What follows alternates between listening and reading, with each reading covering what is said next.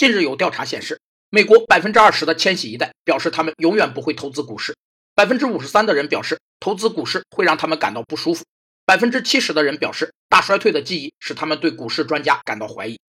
采取各种方法帮助危机者从心理上解除危机，使其症状得到缓解和持久消失，心理功能恢复到危机前的水平，并预防将来心理危机发生的行动，被称为心理危机干预。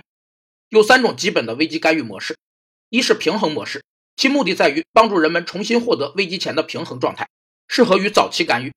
二是认知模式，其基本原则是通过改变思维方式来获得理性和强化思维中的理性和自强成分，从而控制危机；三是心理社会转变模式，其目的在于与危机者合作，来测定与危机有关的各种困难，帮助他们选择替代其现有行为、态度和使用环境资源的方法。据报道。美国学生现在的平均负债高达三万四千一百四十四美元，比过去十年增长了百分之六十二。